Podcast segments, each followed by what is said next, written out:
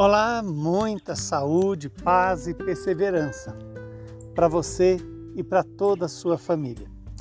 O Evangelho de hoje, que nos traz a boa notícia, a palavra que renova em nós a fé, a esperança e o amor, é tirada do evangelista Mateus, capítulos 22, versículos 34 a 40. Naquele tempo, os fariseus ouviram dizer que Jesus tinha feito calar os saduceus. Então eles se reuniram em grupo. E um deles perguntou a Jesus para experimentá-lo: Mestre, qual é o maior mandamento da lei? Jesus respondeu: Amarás o Senhor teu Deus de todo o teu coração, de toda a tua alma e de todo o teu entendimento. Esse é o maior e o primeiro mandamento. O segundo é semelhante a esse: amarás ao teu próximo como a ti mesmo. Toda a lei e os profetas dependem desses mandamentos. Palavra da salvação.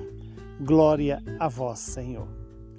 Quanta alegria podermos estar diante dessa palavra, nesse dia em que a igreja nos faz lembrar de São João Eudes Veja que essa palavra nos convida a algo fundamental na nossa fé: o amor a Deus com todo o nosso ser, com toda a nossa alma, com todo o nosso entendimento, com toda a nossa força.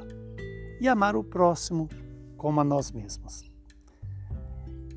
Quando escutamos essa palavra, podemos pensar, mas isso é muito difícil. E é verdade, é muito difícil, mas não é impossível. Por quê? Porque o amor vem de Deus para nós. E o amor nos leva a Deus. E é esse amor gratuito de Deus que vem ao nosso encontro nessa palavra, nos sacramentos da igreja, na convivência com os irmãos, é que vai nos tornando capazes de cumprir esta mesma palavra. Veja que quando participamos dos sacramentos da igreja, da Eucaristia, da confissão, do matrimônio, nós estamos permitindo que Deus cumpra em nós a vontade dele. E quando neste evangelho de hoje os fariseus né, é, foram até Jesus para colocá-lo à prova e pergunta qual é o mandamento, ou seja, onde eu posso encontrar o sentido para a minha vida? O que pode dar razão para eu viver? E aí Jesus deixa claro: amar o Senhor nosso Deus, o Senhor teu Deus, de todo o teu coração. Hoje, concretamente, o que significa amar a Deus de todo o meu coração? É amar a Deus com toda a totalidade do meu ser, com todas as minhas forças, com todas as minhas virtudes, com todos os meus defeitos, com todas as minhas quedas, colocar Deus acima de tudo isso. Amar a Deus é, com toda a alma. Que tudo aquilo que me dê, que me dá vida, seja a partir de Deus. Amar a Deus com toda a nossa alma é reconhecer que dele nascemos e para ele nós nos dirigimos. E esse é o dom maior. Saber que Deus é o nosso princípio, o nosso fim.